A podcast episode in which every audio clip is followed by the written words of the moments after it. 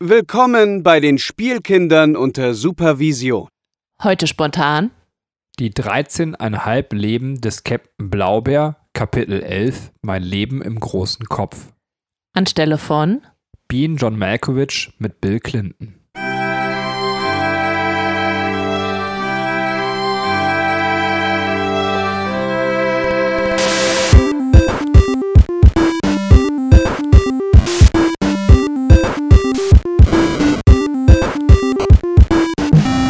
Hallo und herzlich willkommen zu einer neuen Folge der Spielkinder unter Supervision. Heute soll es um das elfte Kapitel der 13,5 Leben des Captain Blaubeer gehen. Und ja, es tut uns leid, äh, den Gast haben wir leider doch nicht bekommen. Da hat wohl seine Praktikantin einfach den Mund zu voll genommen. Ähm, hm. äh, war wohl dann doch eine falsche Zusage. Naja, gut. Ähm, trotzdem bin ich nicht alleine hier im Podcast. Mit mir ist die Katrin da. Hallo Katrin. Hallo Benny. Genau, und wir werden jetzt heute gemeinsam den Blaubeer besprechen und äh, da auch tatkräftig einfach voranschreitend sein. Äh, es besteht noch auf deinem Herzen das Bedürfnis, etwas aus deinem Leben zu erzählen, was du den Zuschauern mitgeben möchtest, oder ist das nicht vorhanden? Ich habe letztens den Klodeckel gesprengt. ja, also ich habe mich eigentlich nur draufgesetzt und dann machte es Knack und dann war da war der Klodeckel auf einmal in 15 kleine Teile zersprungen. Das war schon sehr dramatisch. Das ist schon wirklich sehr, sehr hart, ne? Ja, vor allem, ich komme jetzt voll dick vor. Also ich, mein, mein Gewicht habe ich ungefähr seit zwei Jahren unverändert, aber ich komme jetzt gerade sehr dick vor. Ja, ja, wenn jetzt in Zukunft quasi jeder Mensch Platz der Sternzeichen Waage hat, wenn du an ihm vorbeigehst, quasi. Ähm, geklauter Spruch von Onkel uh. Octopus und die Swatchke. Ja, ich kenne mich im Battle Rap so aus. Ähm, Willst du dich mit mir Battle rappen? Genau. Ähm, Nein, weil ich, ich, das nicht kann. Ich bumst deine Mutter. Ähm. du bummst die Mutter deines Sohnes. Yeah. Ah, ah. Das, ja. das, ist das Schöne, genau. Das kann man tatsächlich immer mit Fug und Recht äh, zu mhm. seinem eigenen Sohn sagen, wenn man ihn wegdissen möchte. Ich habe deine Mutter gebumst. Ähm. Einmal. Ist seine Antwort.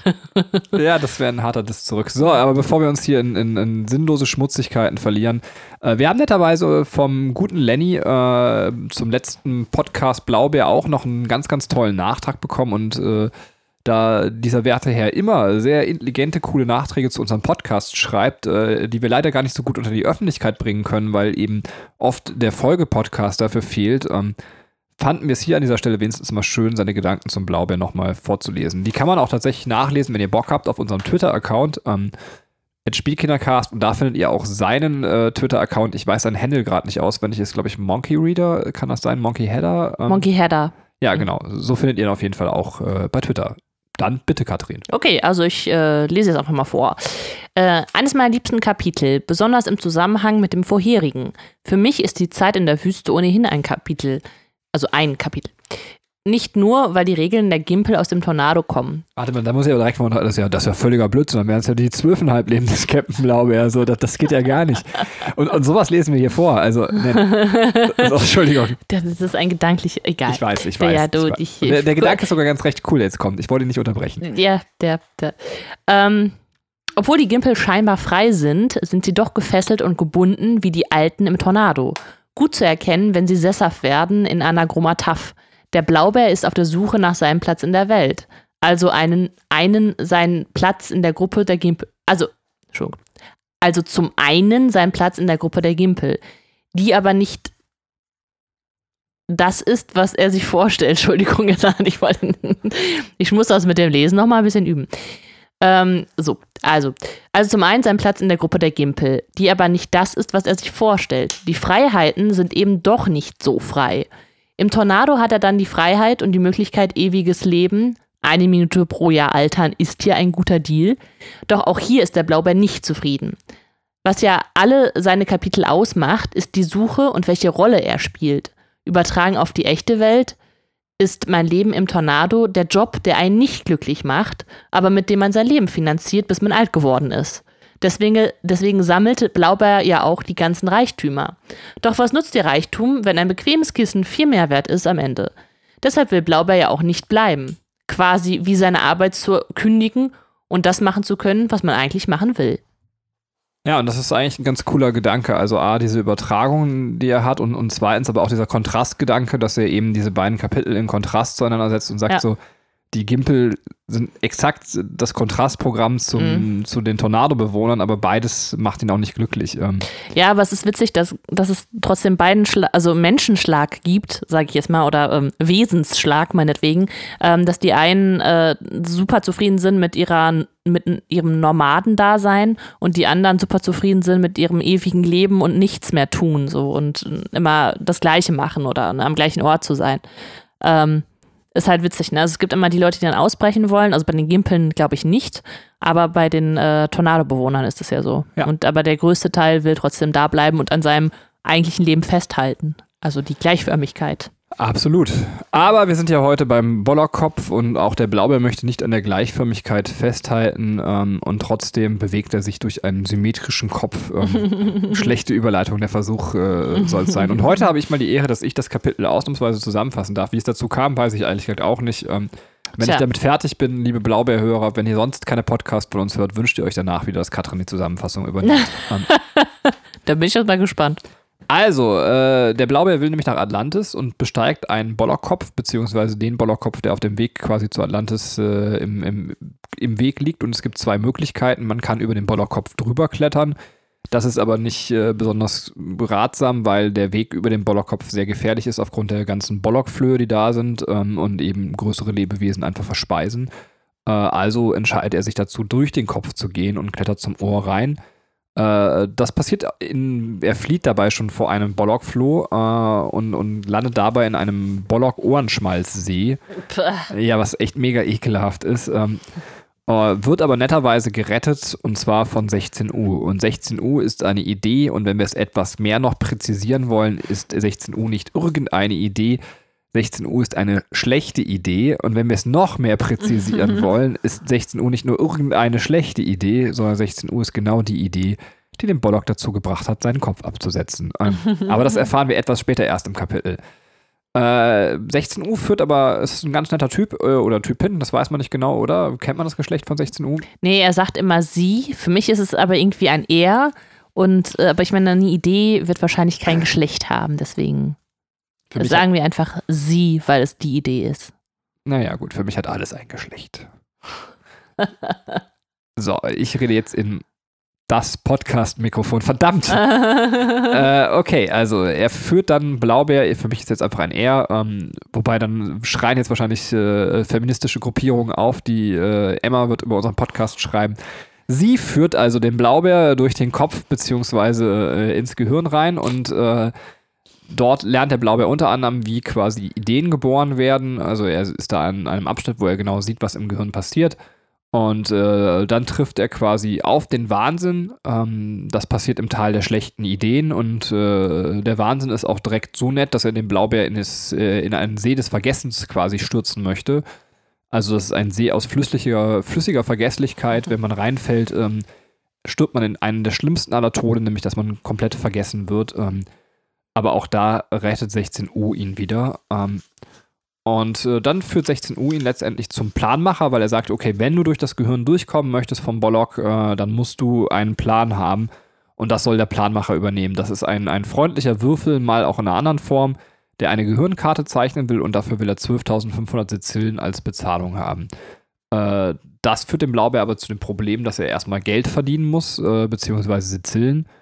Und das tut er, indem er Traumkomponist wird. Er fängt also an, äh, Traumkomponist zu werden. Das heißt, er sitzt an einem Teil des Bollock-Gehirns und äh, spielt dem schlafenden Bollock-Kopf Bilder in den Kopf rein. Das müssen die Leute oder Bewohner des Bollocks-Kopfs machen, weil sonst der Bollock-Kopf zu unruhig wird, der da rumliegt.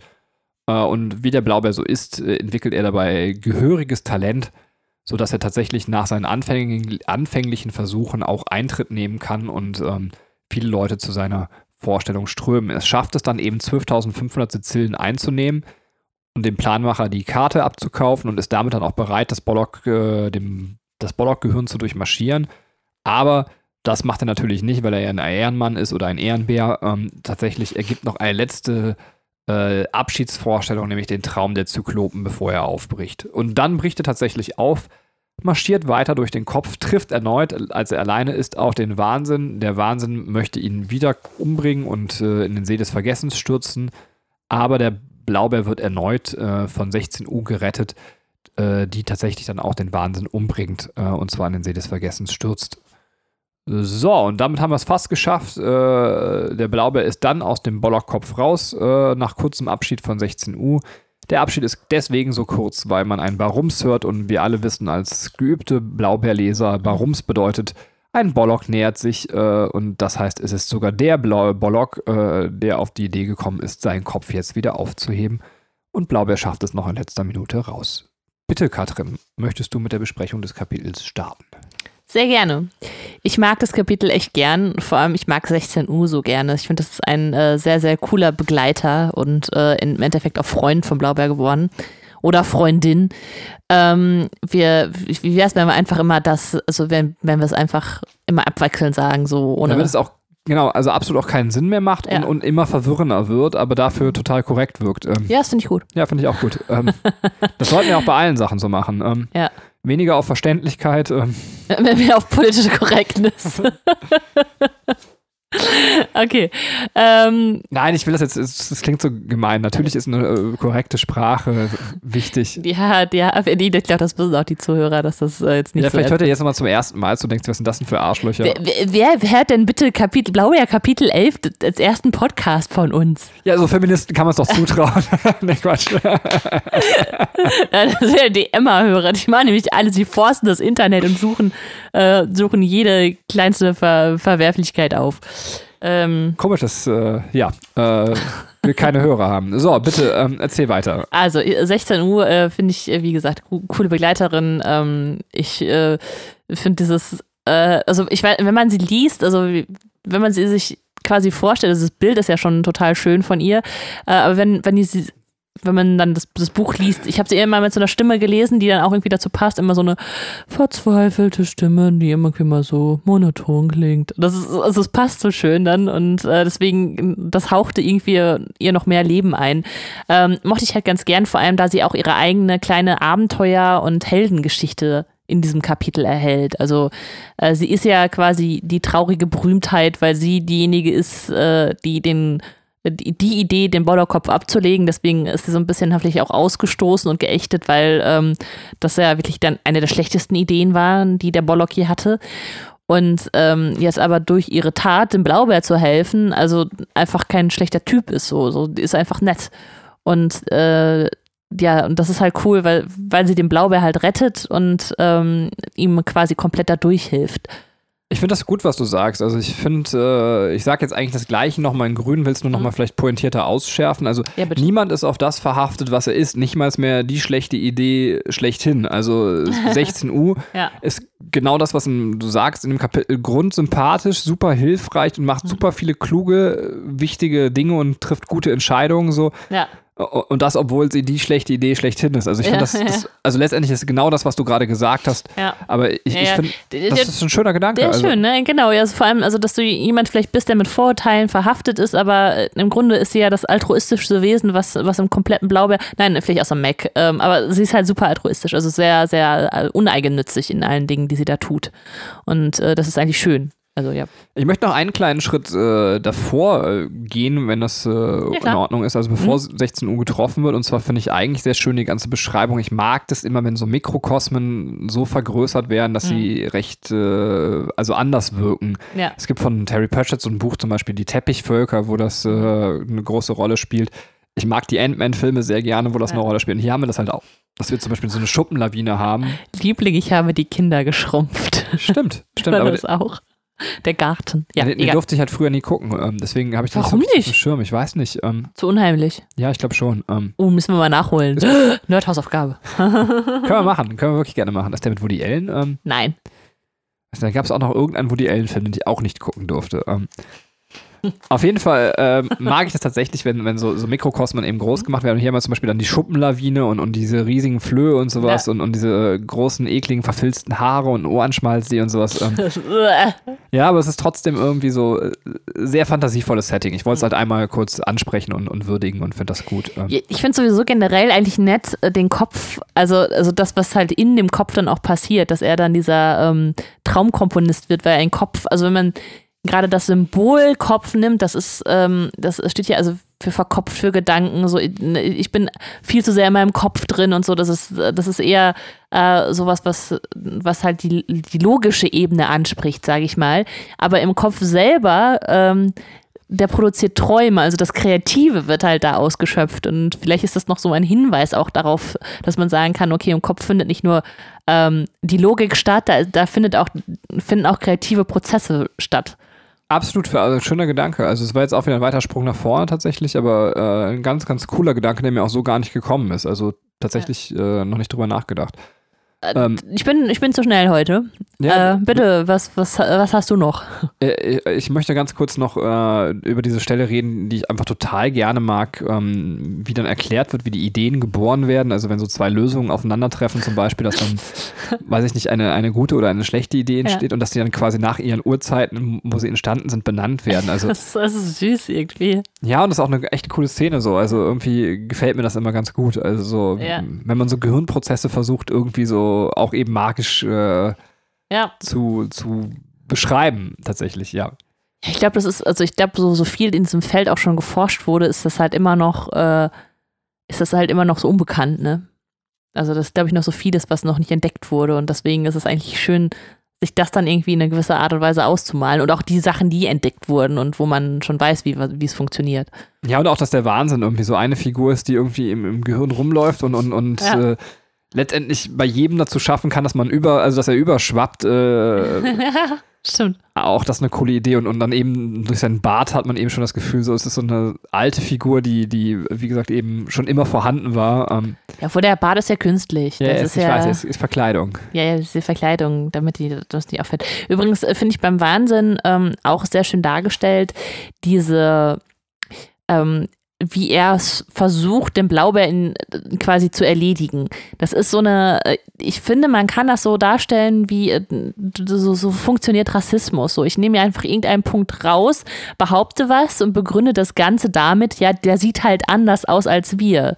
So, was willst du hier eigentlich? Also, äh, dann fange ich an, mir selber was zurechtzuspinnen und Lügen zu verbreiten und ähm, äh, wenn das dumme Volk, also wenn das dann auf bestimmte Ohren fällt oder wenn man dann selber noch beleidigt wird dabei, dass man dann auf einmal jemanden vertraut, dem man gar nicht vertrauen sollte. Und also das spinnt sich dann halt so weiter. Im Grunde genommen würde ich sagen, Rassismus ist Wahnsinn. Ja, aber absolut, du hast recht. Äh, auch sehr, sehr schöne Beobachtung tatsächlich. Also finde ich mhm. cool. Ja. Dann finde ich noch, dass einfach nur der Vollständigkeit habe, würde ich das sagen, weil ich das echt witzig finde, ähm, dass er sagt, die Chancen, den See der Vergesslichkeit zu überleben, ist gleich denen äh, eines unbekleideten Sprungs in einen Vulkan. Ähm, diese Beschreibung ist einfach so geil, weil so. macht bekleidet oder unbekleidet auch keinen Unterschied mehr. genau, das, als, als wenn das so der kleine Ausschlag wäre, dass man irgendwie so die Klamotten weglässt, dass dann der Vulkan.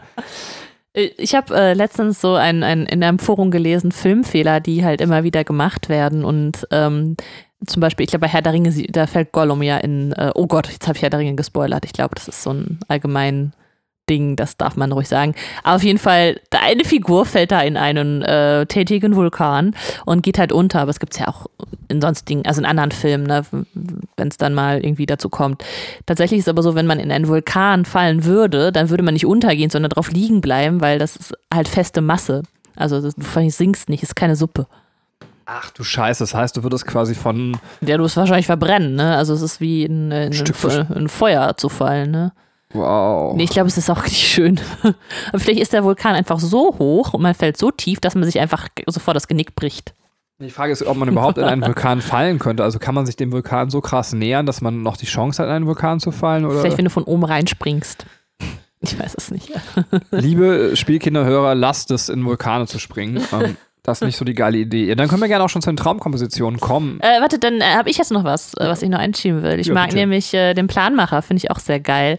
Äh, allein schon, dass das Ding Planmacher heißt, weil, ähm, äh, also es ist halt eher so, Pläne machen im Gehirn ist ja eher so, so, so was machen wir denn heute, was ist auf unserer To-Do-Liste und da ist es halt wirklich jemand, der Karten malt. Ähm, Vielleicht ist auch so der Orientierungssinn damit gemeint, ich weiß nicht genau. Äh, aber der kommt halt so rüber, finde ich halt wie so der Obernerd. also wäre das eine Figur, würde ich sagen, ist der Nerd, äh, der das halt unfassbar liebt. Und ähm, halt, stopp, also ja. noch zum Planmacher. Ähm, ich, ich kann mit der Figur ehrlich gesagt nicht so viel anfangen. Jetzt kommt total die blöde Begründung. Das ist also überhaupt nicht buchimmanent. Das heißt, also die sich jetzt fürs Buch interessieren, brauchen mir gar nicht mehr zuhören. Ja. Äh, das liegt an Matrix. Weil ich. Was? Die treffen noch, jetzt Spoiler, ich Matrix, ähm, die treffen noch im, im zweiten oder im dritten Teil. Ich glaube aber erst im dritten Teil auf den Architekten und, und Stimmt. Das hat mir alles so diese ganze Matrix-Trilogie ziemlich traurig versaut so und, und, deswegen denke ich bei dem Planmacher sofort an den Architekten und, und, und das macht mich alles sehr, also es löst bei mir negative Assoziationen im Gehirn aus. Was vielleicht positive Assoziationen auslöst, ist ähm, die, die Kleinstadt, also die irgendwie so, ich würde sagen, so marokkanisch äh, angehaucht ist oder äh, vielleicht arabisch, also was er diese, äh, wo man halt diese, diese äh, Innenstädte hat ähm, und es ist alles sehr wuselig und so, also wie es im ähm, ja, wie es im le- normalen Leben halt auch so ist. Äh, ne, das, äh, und das ist halt sehr schön, finde ich, übertragen auf das Gehirn, dass das Gehirn wie so eine wuselige Kleinstadt ist. Und auch da passt wieder der Planmacher rein, mit dem verhandelt wird. Weil also gerade so, so in Marokko erlebt man das ja, auf den Märkten immer super gern verhandelt. Und ähm, ja, das, das fand ich ganz schön, dass, dass er das dann irgendwie so als Bild da reingesetzt hat. Ja, absolut. Ähm, ja, sollen wir dann zu den Traumkompositionen schon kommen oder? Ja, gerne. Da habe ich gar nicht mehr viel zu, zu sagen, außer dass das so ein typisches Walter Mörs-Motiv ist, Mhm. dass jemand, äh, ich meine, das hatten wir auch sogar schon im Blaubeer, aber das findet man halt eben auch in anderen Zormonien-Romanen, dass jemand irgendwie äh, was anderes, wo es nicht um äh, Musik geht, wo, wo so äh, solche Sachen als Kompensation dargestellt werden. Es kann bei Walter Mörs um Geruch gehen, es kann aber Mhm. auch äh, beim Blaubeer war es zum Beispiel die ähm, die Tränenvorstellung vom Blaubeer bei den Klabautergeistern, so dass das Mhm. etwas, was er sehr, sehr gerne mag, irgendwie, dass man irgendwie so ein gefühlt ein dramaturgisches Spektrum hat, aus dem man schöpft und, und sich all dieser Dinge wie so ein Farbbaukasten bedient. Ich, Mhm. also es ist was, was man bei ihm häufig findet und was er, glaube ich, liebt. Ich weiß nicht, ob er vielleicht auch von sich selber so ein bisschen die Vorstellung hat, dass er genau das tut. Ähm, äh, auf jeden Fall ist mir das mal aufgefallen, dass das mehrfach bei ihm vorkommt. Stimmt. Und äh, ja, auch gerade bei den Traumkompositionen oder gerade wenn er den, den, die Bollock-Träume beschreibt, haben wir auch sehr viel von diesen Aufzählungen, den, den Mörschen Aufzählungen wieder. Ja, wobei ich tatsächlich da, ähm, das soll jetzt keine Kritik sein, aber man kann ja auch mal so ein bisschen ein paar kritische Aspekte des Buchs ansprechen. Klar.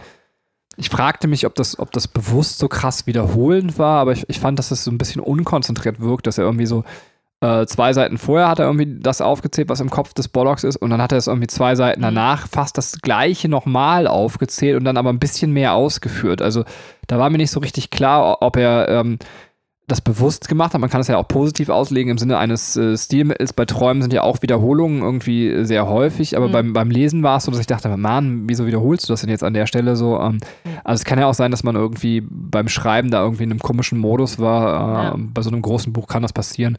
Das Schöne ist aber an dieser Stelle kann man das einfach auch nicht nachweisen. Also ja, ja, das stimmt. Ja, generell einfach auch die äh, Art, ähm, also es ist so witzig, wie er dann auch erklärt, warum so verwirrende Träume entstehen, weil dann irgendwer an unserer Traumorgel sitzt und an irgendwelchen ähm, Nervenfasern zieht, wodurch dann einfach verwirrende Wild Bilder entstehen. So, das äh, ist eigentlich eine sehr schöne Erklärung. Vor allem, stell dir vor, in jeder Nacht hockt da einfach ein, ein, ähm, ein Männchen in unserem Kopf, das uns diese Bilder in den, ja, vor die Augen zaubert. da möchte ich nicht wissen, wer bei dir in der Traumorgel sitzt. Also das wollte ich auch nicht wissen.